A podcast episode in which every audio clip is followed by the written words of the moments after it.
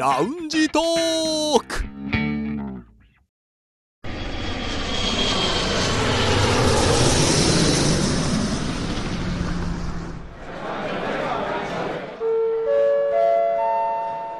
ラウンジトークよりご案内申し上げます。このコーナーは空港のランジでフライトを待つ男3人が自分たちの興味ある情報を持ち寄って中国について語り尽くします。すっかりと涼しくなりました。はい、はい。最近雨が多いですからうねん。雨多いですよね本う当に、ん。びっくりするぐらい多い。今日ですけども朝起きて気づいたら体縮こめてましたね。寒くて。小さくなってました。へえあー。あ私もねずっと夏の間タオルケット使ったんですけどうん。ちょうど昨日からですよ。あの掛け布団引っ張り出してきました。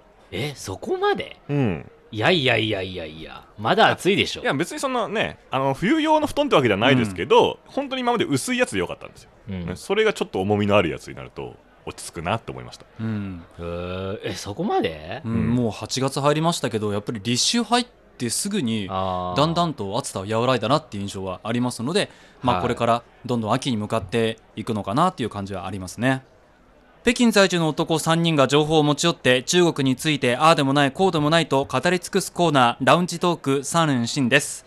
今日の担当は私です。私が気になる話題はこちら。全国大学入学試験受験生1071万人が参加。7月7日から全国大学入学試験が始まり今年は1071万人の受験生が参加しました。新型コロナウイルスの影響を受け試験は例年より1ヶ月延期しての開催。試験会場はおよそ7000箇所40万箇所の教室が設けられました。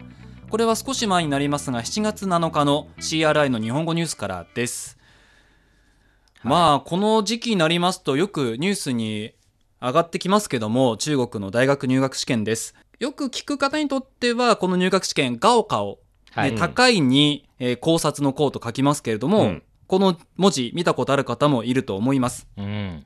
で例年ですと6月の開催で今年は新型コロナの影響を受けて1ヶ月延期して7月に開催されました。そしてこの大学についてなんですけれどもまあ、徐々に大学に行けるようになってきまして現在の大学生については8月15日からまあ少しずつ学校に戻ってきて授業を再開しましょうかという流れにはなってきています、まあそんなガオカオなんですけれどもはいあえて表現しますと日本のセンター試験に相当するなという印象ですね。まあみんなが同じものを受けるということですよね、うんはい。はい、で中国の入学試験の場合ですと大学ごとの二次試験はないんですよね。ないですね、うんうん。はい。ということはもう一発勝負でこれで全てが決まるとはいいうことです。もうこれで人生が決まりますねうん。でその科目で言いますとまず共通科目で言うと国語数学外国語。はい。この3つそれぞれ各150点。そして外国語には英語日本語ドイツ語フランス語ロシア語スペイン語とうん。ありますね。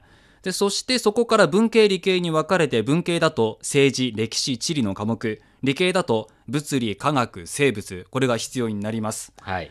で全て合わせますと合計750点うん。の配点で、まあ、これはその年の学部の応募者によって変わってきますけれども北京大学の場合ですと680点以上もしかしたら700点でも入れないかもしれないというくらい、へーそうなんですね、まあ、かなりこう過酷を極めるというところですね。はい、うんそうなんですよ。もうリュウさんから見るとこの点数は高いですよね。ガオカオってあの地域によって違うんですよ地域によって違うっていうのは、まずその試験問題が違うんですよ。あ問題も違うんですね、はい。地域によって。あはいはい。全国統一試験1型と全国統一試験2型っていうその1と2のタイプがあるんですけどね。なるほど。でそれはだから使ってもいいですよっていうだから全国用に作られているものです、うん。ただそれぞれの賞で例えば浙江省であれば浙江省は自分の問題試験出してるんですよまあ、だから浙江省のその受験生は自分のところで出されてるその試験を受けてそこの点数を持ってじゃあ北京大学に行くんだったら何百点。例えばい地元で一番有名なのは浙江大学っていう大学なんですけど、うん。浙江大学に行くんだったら何百点っていうのがあるんですね。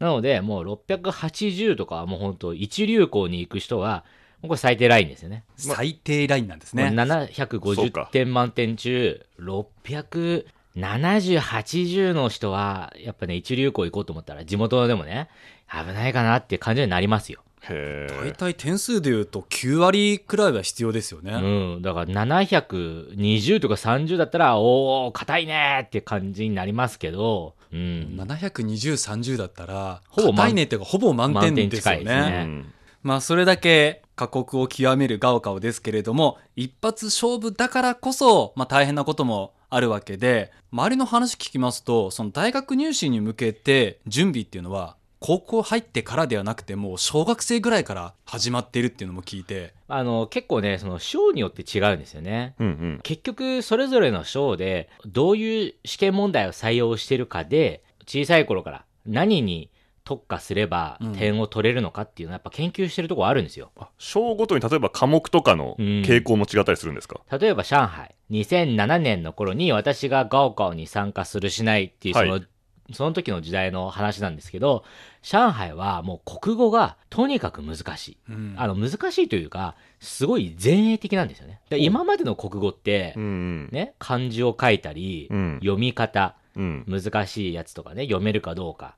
で、まあ、読解はい、理解できているかはいとかねうんそういうことだったんですけど、上海の場合は、この作者は何を語ろうとしてるのかっていう、その、なんだろう、もうすごい前衛的な問題なんですよね。なるほどね答えは何だかわからないっていう感じですよね。そうそう。だから、あなたがちゃんとこの文章を読んで、いかにその国語の視点からうん文章を理解してるのかどうか。で、それプラス、今まで積み上げてきたこの、まあだから国語能力ですよね。を、さらにプラスして点を取りに行くみたいな。例えば作文がもうかなりの点数を占めたりとかって結構ね、その場所によって違うんですよ。ううんんだから上海の子供は多分小さい頃からもうすごい本読んどかないと。なるほどねだから国語とかはもうすごい難しいと思いますよ。うーんまあ、それぞれの地域によって変わってくるっていうくらい難しいので、やはりやってはいけないけれどもカンニングっていうことも発生してくるわけで今年2020年のガオカオの場合ですとそのカンニング対策3つあったそうです。一つは会場でドローンを飛ばす。おすごこれは会場でドローン飛ばしてカンニングするときに外に誰かその指示を伝える人答えを伝える人とか、あとはその電子機器を使って電波を飛ばすのでそういう人を発見するために外で会場でドローンを飛ばす。あ、外なんですね。教室にないじゃない。まあ、周りにカンニングの協力者がいないかどうかをそうです。探すってことですあね教室内の場合だと教室の防犯カメラとか、うんそれで確認できるけども外まで確認できるようにドローンを飛ばす、あとは指紋や署名ではなく顔認証で入れるようにする。これはなりすましの受験とか、そういうことを防ぐためですね、はい。それから人数が多いので列ができる会場に入るまでに。はい。でそれを緩和するための一つの方法でもある。ということですね、そして3つ目が人工知能。これは AI を使って試験会場の室温から IT 機器が侵入しているかどうかを検知する。すごいな。要はそすのごいな。何か電子機器持ってってそこから音声で答えが聞けるとか何かモニターで答えを知ることができるそういうものを防ぐためにうん。AI を使うということなんだそうです、うんあの、こう端的な話、これ、なんか電波をシャットダウンっていうか、遮断すれば、かなり解決というか、できるんじゃないかなと思うんですけどね。そういう方法もあるみたいです。うん。やってるけどもやっぱりそこもいたちごっこになるので、うん。じゃあこの方法この方法っていうので変わってくるので今年はこの3つだということですね。す。ごいね。カンニング対策もハイテクな感じしますね、はい。うん。さあそれだけ厳しく、ね、カンニングもいろいろ高度化してくるガオカオなんですけれども、えまあ、ここまでいったらじゃあ少しやってみましょえおお。来たぞ。う。はい、でまずはですねこれはもともとは中国語の問題なんですけどもこれ日本語に翻訳されて、えー地理の問題です。はい。じゃあよく聞いてくださいね。6月から8月にかけてクルーズ船で福建省を出発し、ムンバイ経由でベネチアに向かう。途中で経験する出来事とは4択です。はい。1つ目。ち ょちょっと待ってわかりました4択ははいい、まず1つ目。南シナ海を通過する際、クルーズ船は雨に降られ続ける。2つ目。アラビア海を通過する際、クルーズ船は向かってくる風と海流に逆らって進む。3つ目、航海、紅の海です。航海を通過する際、海岸沿いに広大な森が見える。4つ目、地中海を通過する際、クルーズ船は数日間にわたり暴風雨に見舞われる。というこの4つの中です。待って。これ全然わかんないあでも解き方はね、わかりますよ、これは。うんだから、だって、えっ、と、福建省からムンバイ、インドで、ベネツィア、イタリアでしょ、はいそこまでどの海通るかですよね、まず第一に。そうですね。多分、うんそこでまず、通りもしない海の名前が今、あそうあねったんじゃないの、まあそれもあり、はいでさらにあとはそれぞれの土地の気候ですね。うんそこの特徴もしっかり覚えているかということで、まあこれはすぐに答え出ないと思いますので、うん正解は、アラビア海を通過する際、クルーズ船は向かってくる風と海流に逆らって進むというもので、で、ポイントとしては、まず、ムンバイ経由なので、インドが雨季と寒気があるということ。うんうんうんはい6月から9月頃は雨季なので雨が降る。で、そして、アラビア海はインドに面している。うん。だから、海がどこにあるかっていうその地理の知識ですよね。うんはいでそれから他の選択肢削るんだったら地中海は内海なので比較的穏やかでそういう暴風には見舞われないと。地中海を通るのは合ってるけど、その内容はそうか、ほとんどないということですね。そうですなるほど、なるほど。だからその問題の中でもこれはありえないってものも削れるわけです文章よ、自体がありえなかったわけだ。ね、こういう問題言ってるわけいですね難しいですね、はい。思い出したくないです。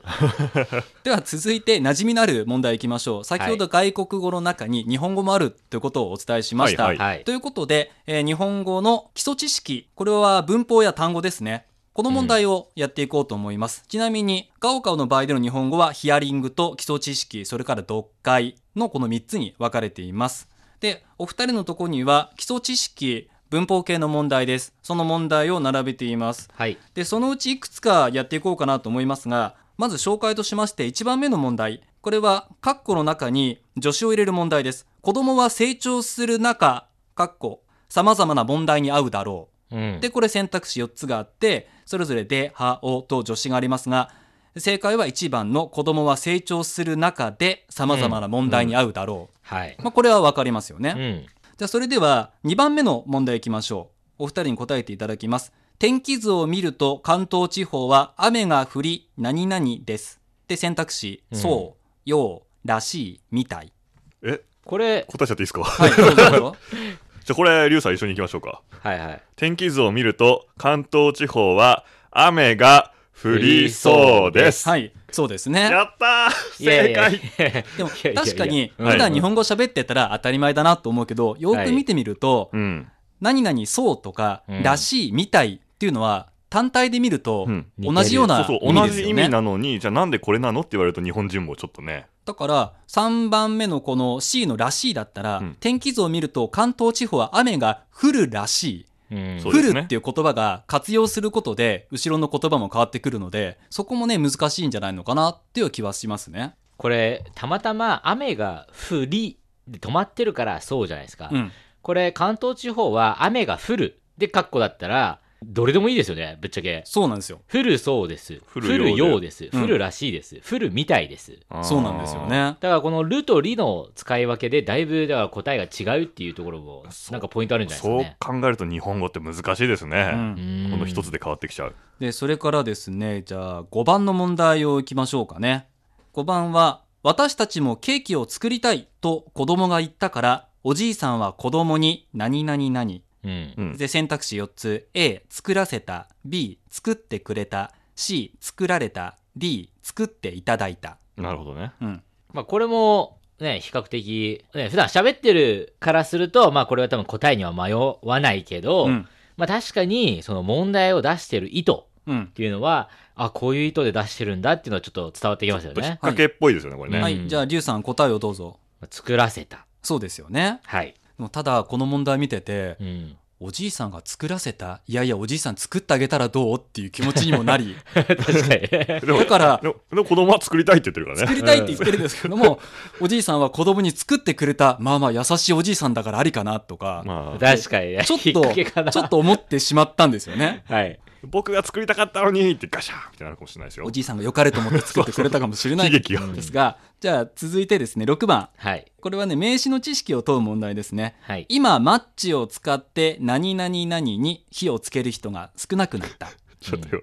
A 選択肢見て笑っちゃったよ。選択肢 A、ガス、B、ハンカチ、C スイッチ D カーテン。カーテン事件ですよこれ。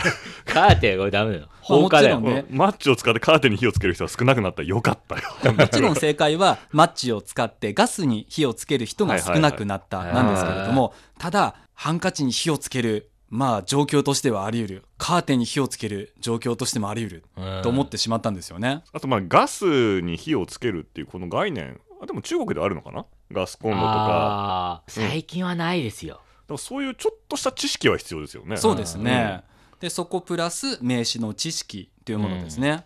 でそれからじゃあ8番。あこれ会話です。昨日はお手伝いができなくてごめん。いいえ何々何 A 気をつけてね。B 気にかけてね。C 気にしないでね。D 気に入らないでねなるほどね。まあこれもね。これもすごいね字面はみんな似てるけど、そうですね。全然印象変わっちゃいますよね、うん。これどれ言うかによって、はい。じゃあ梅田さん答えをどうぞ。いいえ気にしないでね。はい、はい。そうですね、うん。でもただねちょっと相手の気持ちがね怒ってたら気をつけてねって言っちゃいそうですね。確かに。ね これだ。だから日本人がこれやっちゃダメだ、うん。いろいろ考えちゃうやつだ。やるとそう選択肢がね増えちゃうんですよ。そうそうそういやだからこそこの確実な文法知識であるとか単語の知識が必要なんだなってことが分かりました、じゃあですねもう次はそれぞれ、まあ、頭の中で考えていただいて自分だったらどうするかなと思っていただければ大丈夫です。最はい。後ご紹介するのは作文の問題です、おお作文もあります、まあ、問題文は中国語なんですけれども内容は科学技術の発展と進歩により私たちの生活は変わった。うん。また読書習慣にも変化がある。ある人は電子書籍を好みある人は紙の本を好む。あなたはどちらの本が好きですか？電子書籍と活字の本というタイトルのもとあなたの考えを書きなさい、作文でかあれか小論文ですねこれね、うん。そうですね。でいや実数がうん。300から350文字、うん。でそして要点ここに気をつけてくださいというのがあって紙の本のいい点と悪い点。電子書籍のいい点と悪い点。あなたはどちらを選びましたか？その理由を書きなさい、うん。まあ要点はあるのでそれに合わせて自分の考えを述べていくということになりますね。これ300から350だから。中国語だとどんな感じですかね？なんか日本語だと400字で A41 枚うん。あなるほどぐなるほど。らいでしょ？だからそれにしたら短いかなってちょっとね日本じゃ感じちゃうけどでも中国語だと多分漢字だからもっとうん、いその文字数でたくさん書ける。や中国語だったら中国語のガオカの作文の文字は800字あぐらい。うそなんですか、うん。800以上1500以内のはずでした。じゃあこれは結構コンパクトにまとめなきゃいけない問題、うん。で多分ねこれ僕の印象が正しければその昔は人あのマスがあったんですよ。うん。うん一マス一マスこうやって、はそのマスの中に字を書くんで、うん。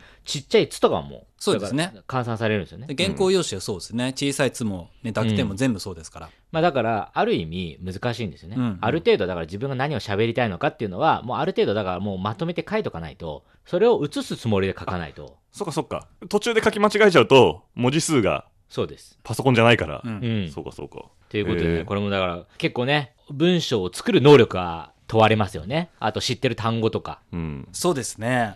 でそれからあとは先ほどリュウさんも言いましたけれども事前の対策自分の考えこのテーマの時には何書こうかなっていうね対策も必要になってくるのは分かりますよね、いきなり電子書籍活字えーっとどっちもいい点があるしと思うともうダメだから、うん。すぐにも見て書けるようにしなきゃいけないということでかなり対策が大変ですしこういう外国語としての日本語の問題も気をつけなければいけない点も多々あるというのがお分かりいただけたかなと思います、今日はこの全国大学入学試験ガオカオについてお送りいたしましたさあそろそろフライトの時間となりました。またラウンジでお会いしましょう。以上ラウンジトーク3連新のコーナーでした。